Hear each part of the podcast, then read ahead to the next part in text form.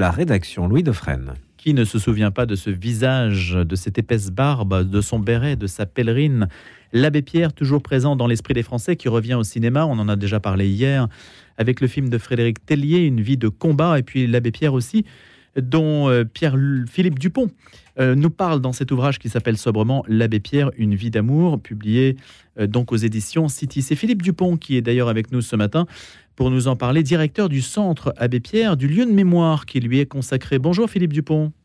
Bonjour. Alors expliquez-nous, parce que c'est en, Normandie que euh, se trouve ce lieu de mémoire, un lieu de mémoire donc dédié à l'Abbé Pierre et à Emmaüs International. À quoi ça ressemble? Alors en fait, c'est un manoir du XVIIIe siècle avec des bâtiments euh, annexes dans un parc de 2 hectares arborés. C'est un joli endroit, une belle propriété. Et à l'intérieur, il y a un lieu de vie et aussi un lieu de mémoire, c'est-à-dire un espace muséal sur deux niveaux avec euh, huit salles qui présentent euh, le parcours de vie, le message de l'abbé Pierre et aussi euh, l'actualité de son œuvre, c'est-à-dire le mouvement Emmaüs international en France et dans le monde. L'abbé Pierre a été le premier scénographe, pourrait-on dire, de son propre lieu de mémoire, puisque le clou de la visite, c'est euh, sa chambre, bureau, bibliothèque, atelier, et aussi sa chapelle, qui est dans l'état où il l'a laissé à son décès en 2007. Et enfin, euh, au centre du village, il y a la tombe de l'abbé Pierre, ainsi que celle de compagnons historiques, euh, Lucie Coutaz ou Georges Leguet, le premier compagnon rencontré en 48. Combien de personnes s'y rendent chaque année? Environ 14 000 visiteurs.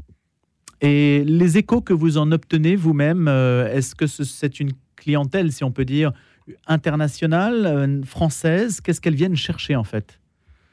Alors c'est essentiellement français.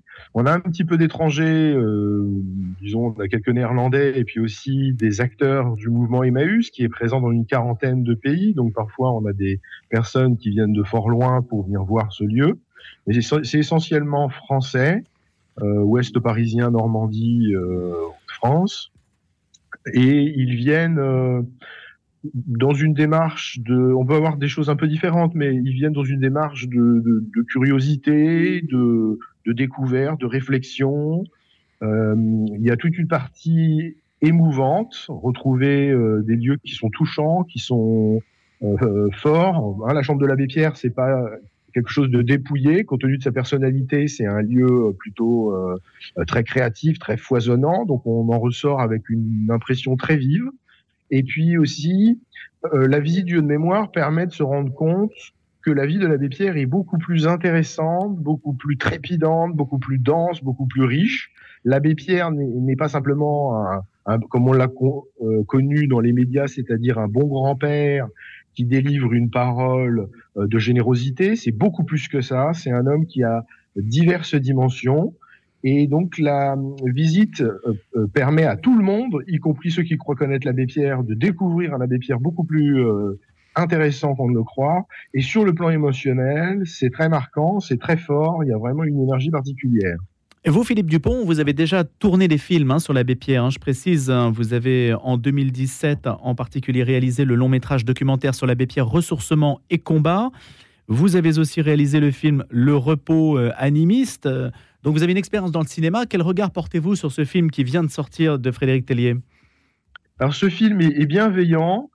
Il est très agréable à regarder, il est poignant, c'est un bon moment cinématographique. Simplement, je, lui reproche d'être un peu manichéen, caricatural, c'est-à-dire que les, ennemis sont présentés comme étant très méchants. Euh, par exemple, on vous montre un, préfet euh, affreux, euh, on vous montre un, l'association Emmaüs en désaccord avec l'abbé Pierre qui cherche à faire fructifier l'argent d'Emmaüs. On vous présente euh, euh, voilà les difficultés auxquelles l'abbé Pierre euh, est en but sont totalement caricaturées et contraires à la, à la vérité des faits. Et en plus, même si c'est correctement chapitré, c'est-à-dire que dans le film, l'abbé Pierre a bien été euh, moines, résistants, députés, naufragés, bâtisseurs de logements, créateurs d'Emmaüs, etc. À l'intérieur de chaque chapitre, les détails sont fantaisistes. C'est-à-dire que c'est une œuvre d'imagination plutôt qu'une œuvre historique. C'est assez dingue d'ailleurs qu'ils aient pris autant de liberté par rapport avec les faits. Vous n'avez pas été consulté C'est ça que je pense de ce film. Mais il faut aller le voir. Faut aller le voir. Vous n'avez pas été consulté non, non, on a eu quelques rencontres, mais c'était une visite de courtoisie, euh, quelques amabilités, mais je n'ai pas été consulté, ni euh, mes collègues du pôle mémoire d'Emmaüs International pour faire un véritable commissariat scientifique. D'ailleurs, d'une part, l'abbé Pierre l'aurait mérité, le grand public aussi, mériterait de connaître le vrai abbé Pierre et pas l'abbé Pierre inventé. Euh, c'est une sorte un peu de respect du patrimoine. Euh, on, on repart pas en rose les cathédrales, euh, on respecte le patrimoine bâti. Pourquoi ne respecterons pas la vérité des faits historiques des grands personnages qui font partie de notre de notre culture? Et puis de surcroît, c'est quand même important de voir. Moi, je le, montre dans mon livre. la, la, la, vérité de l'abbé Pierre, elle est tellement incroyable. C'est un homme qui a une vie tellement extraordinaire, tellement d'audace, d'aventure, une vie trépidante, qu'il n'y a pas besoin d'inventer quoi que ce soit, la réalité se suffit à elle-même. Quand commence-t-elle sa vie, Philippe Dupont? Parce qu'on parle de l'hiver 54, mais ça avait commencé avant. Oui, tout à fait. Mon livre essaie de montrer et de détailler l'avant Abbé Pierre. Moi, j'ai essayé de montrer euh, la filiation. C'est-à-dire, on croit que l'abbé Pierre est un ovni, parce que c'est un homme qui est euh, très atypique, on peut dire extraordinaire, exceptionnel mais il y a une filiation. Il a, il vient d'un milieu bien particulier, un milieu familial, un milieu, le milieu du catholicisme social lyonnais, ce n'est pas rien. Il vient aussi, il a derrière lui des antécédents, tous les grands bâtisseurs euh, de maisons pour les quartiers populaires, tous ces prêtres, ces patrons chrétiens, ces militants du catholicisme social qui ont essayé d'améliorer les conditions matérielles de vie des classes populaires euh, entre autres, hein, tout ça, c'est un héritage dont il est un, bah, un héritier, un fils. J'ai essayé de montrer euh, tout ça. Et puis effectivement, en plus, avant Emmaüs, l'abbé Pierre, il a une euh, vie passionnante qu'il a essayé de, de, de, montrer, d'atténuer, je dirais même, à partir de, des années 50, pour ne pas nuire à son message de militant du logement et de la lutte contre l'extrême pauvreté, l'abbé Pierre euh, a peu mis en avant ce qu'il avait fait auparavant. La résistance, j'ai consacré des dizaines de pages à l'activité de résistant de l'abbé Pierre, c'est incroyable. C'est bien d'apprendre la résistance, mais d'apprendre un parcours de résistant avec toute sa diversité, toute sa complexité comme celle de l'abbé Pierre, ça nous apprend des choses sur la résistance en général. C'est une belle leçon, je trouve. Par exemple, par exemple, Philippe Dupont sur ce point? Bah, par exemple, l'abbé Pierre, il, est, il, cache des juifs, il fabrique des faux papiers, il crée un journal clandestin, il soutient à partir de la ville un maquis. Il n'est pas lui-même maquisard avec un fusil, comme on le montre dans le film de Frédéric Tellier, mais il soutient à partir de la ville un maquis grâce à un réseau de soutien euh, vraiment divers. Il fait des passages de frontières franco-suisses. Il coopère avec l'état-major régional à Lyon, le commandant des cours. Il est euh, au bureau d'information et de presse, donc il est un peu journaliste, euh, l'équivalent d'une agence de presse du Conseil national de résistance à, Paris. Il euh, traverse dans des conditions extrêmement compliquées la frontière des Pyrénées parce qu'il est traqué. Il franchit l'Espagne avec les réseaux de la Croix-Rouge espagnole c'est vraiment quelque chose d'incroyable avec un camérier du Saint-Père qui était diplomate à l'époque en Espagne et qui aidait les résistants. Les camériers du Saint-Père, c'était des, des, des, des qui étaient au service direct du, du Saint-Siège, puis 12 en l'occurrence. Ensuite, il arrive en Afrique du Nord. Il coopère avec les services du général de Gaulle, les services de renseignement. Il fait des émissions à Radio Alger. Ensuite, il est aumônier à la Marine nationale à Alger. Et encore, je résume pour pas être trop long. Donc, vous voyez un petit peu. Et quand il est député, j'en ai, j'en ai autant, j'en ai autant. C'est incroyable ce qu'il a fait quand il était député et il ne le racontait, il racontait peu. Il était discret là-dessus. Il avait même un peu de, de, de, de, scrupules à pas avoir été le député idéal qu'il aurait préféré être. Alors que moi, quand je vois son parcours de parlementaire, je le trouve admirable, riche d'enseignements, et puis ça éclaire aussi ses engagements ultérieurs. Pourquoi l'abbé Pierre parlait ainsi? Pourquoi l'abbé Pierre utilisait ces mots-là D'où ça venait son discours public C'était pas simplement un, saint prêtre, un saint imparfait, hein, parce qu'il avait plein de défauts, là, hein, mais un saint imparfait, euh, validé, canonisé, y compris par les athées, euh, qui euh, était généreux et révolté devant les souffrances des pauvres gens. Ce n'était pas que ça. Il y a tout un arrière-plan euh, politique. Déjà, l'abbé Pierre, il a un positionnement politique. Hein. Il vient très clairement de l'aile gauche révolutionnaire de la démocratie chrétienne issue de la résistance. Mais après, quand il est député, il s'engage pour l'objection de conscience et aussi il est militant du mouvement des citoyens du monde et du fédéralisme mondial. C'est quoi le fédéralisme mondial? C'est des gens qui avaient le soutien de Pie XII d'ailleurs. Pie XII, malgré le fait que ce soit un pape euh, reconnu un peu plus comme un conservateur que comme un, un avant-gardiste, il était fédéraliste, c'est-à-dire il voulait qu'il y ait une entité étatique supranationale, donc un État mondial, mais fédéral, un État qui aurait géré tous les détails de la vie hmm. publique et privée, qui aurait eu le monopole du recours à la force armée dans les questions de frontières internationales, qui aurait eu le monopole de la bombe atomique, et un État qui aurait tiré sa légitimité d'une élection universelle, c'est-à-dire tous les humains, un député par un million d'habitants, auraient élu une assemblée, l'Assemblée mondiale des peuples, donc il fallait des citoyens du monde. Fédéralisme mondial, citoyens du monde. L'abbé Pierre a été vice-président du mouvement qui a été créé en 1947 pour faire avancer cette cause à l'échelle de la planète et il a euh, été compagnon de route de personnalités de premier plan, des prix Nobel, euh, des Albert Camus, des Eleanor Roosevelt, euh, des fondateurs ou dirigeurs ou dirigeant pardon des premières grandes institutions hmm. internationales de l'ONU. Il a été consulté pour euh, écrire la Déclaration universelle des droits de l'homme. On sait même sur quel article exactement et qu'est-ce qu'il a voulu ajouter euh, à la Déclaration universelle des droits de l'homme. Donc vous voyez, c'est fascinant. Même avant Emmaüs, on a déjà un personnage qui nous inspire, qui nous éclaire et qui a une énorme énergie. Le lien entre Emmaüs et, et le MRP, parce qu'il s'est engagé donc sous la bannière du mouvement républicain populaire, ça aurait pu d'ailleurs être un autre parti politique? Oui, ça aurait pu être un, autre parti politique. L'abbé Pierre fait vraiment partie de, de l'aile gauche, moi je, dis bien révolutionnaire, hein, je pourrais préciser. Mais qu'est-ce que vous mettez sous le nom de révolutionnaire? Parce qu'à l'époque, ça a quand même une, une euh, connotation, un rapport à la violence euh, explicite. Oui, mais c'est parce que déjà le MRP, il gouverne avec le Parti communiste et le Parti socialiste de l'époque, on appelait la section française de l'internationale ouvrière, la SFIO. Donc déjà, il gouverne avec le Parti communiste.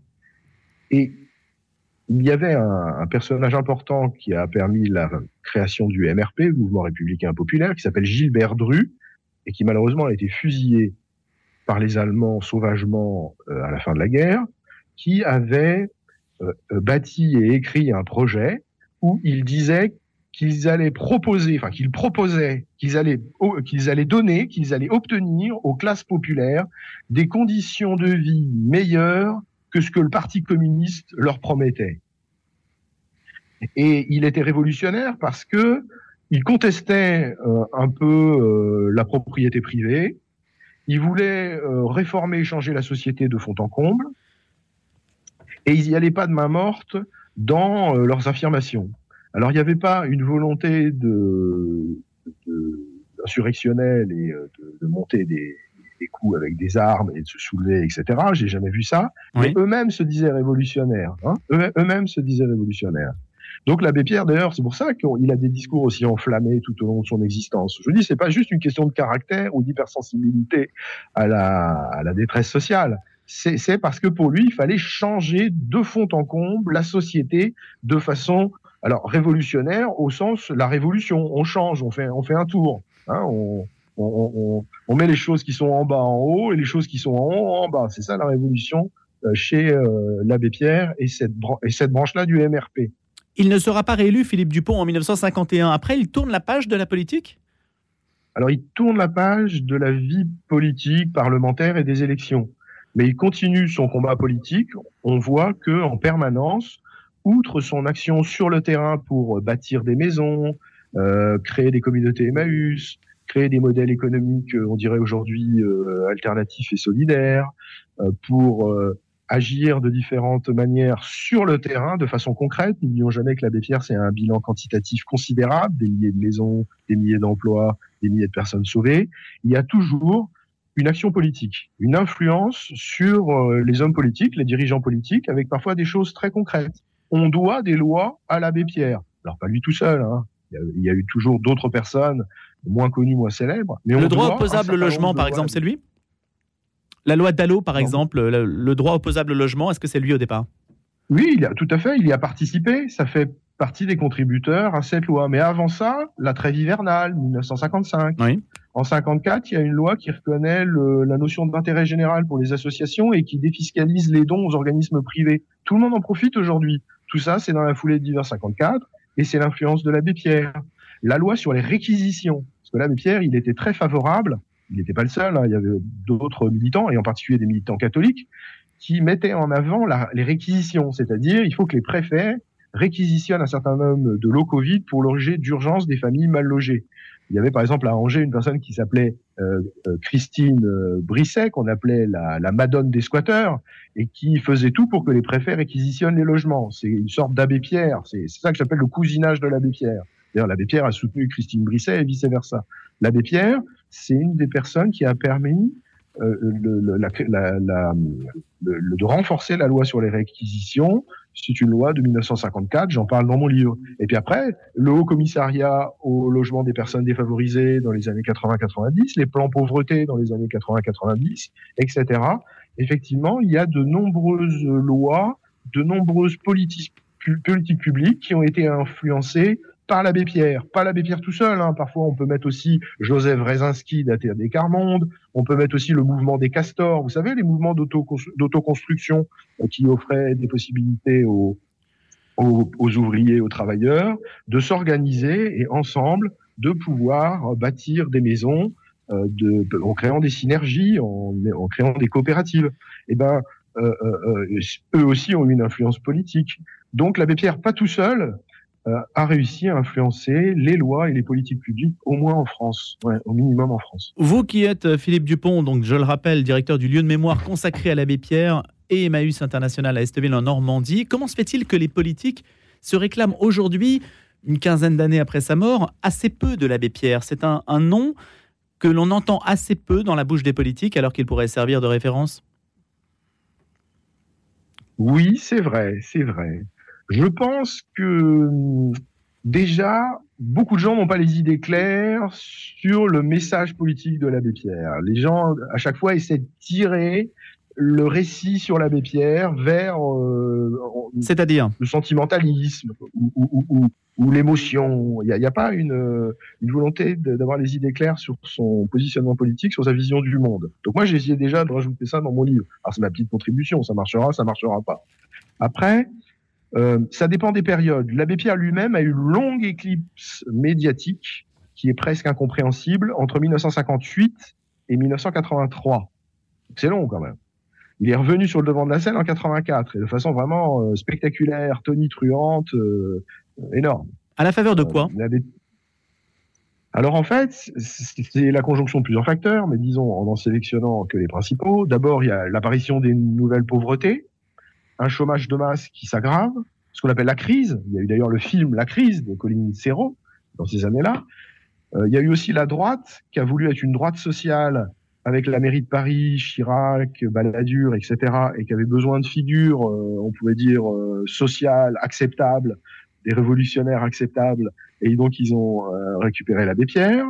Il y a eu aussi les 30 ans d'hiver 54 où les mouvements Emmaüs, un an avant la création d'Emmaüs France, les différents groupes du mouvement Emmaüs ont réussi à se mobiliser pour faire une grosse action, la création de la première banque alimentaire, 84, plus un meeting important en 84.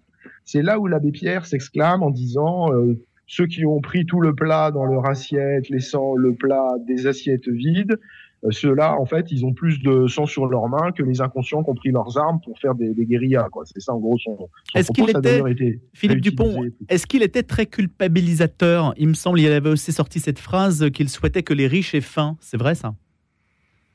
Oui, oui, oui. De, le bénédicité laïcisé, c'était euh, donnons du pain à ceux qui ont faim et donnons faim à ceux qui ont du pain.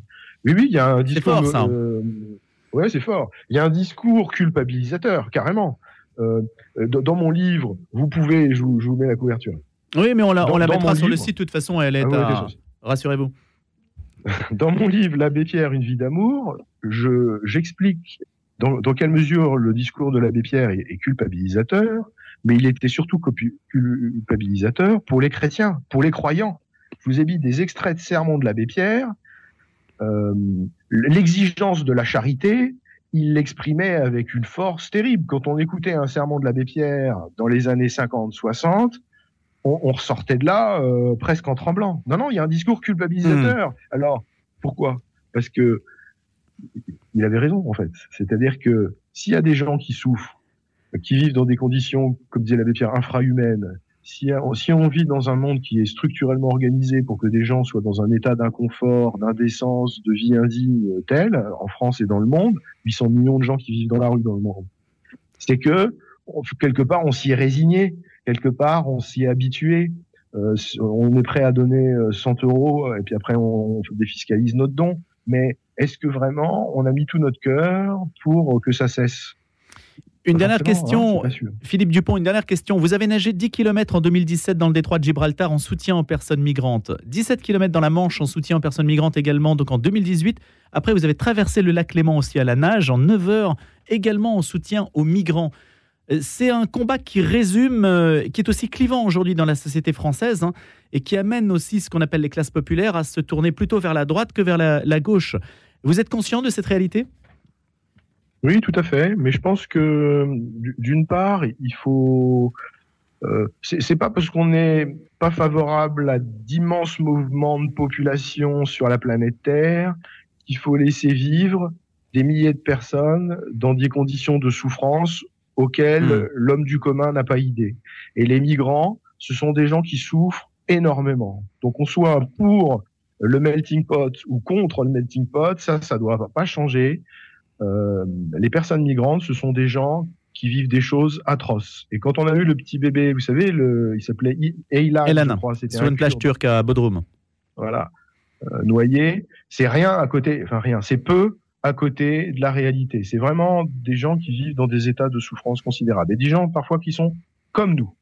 C'est pas des délinquants, c'est pas des voyous, c'est des gens comme nous. Et leur souffrance, elle devrait nous euh, secouer et nous empêcher de dormir et c'est pas normal qu'on se soit habitué euh, à ça et qu'on trouve ça et, qu'on transforme ça en, avec des barrières et des frontières. Merci Philippe Dupont, l'abbé Pierre, une vie d'amour aux éditions City. Puis je rappelle que vous êtes le cofondateur du lieu de mémoire de l'abbé Pierre en Normandie.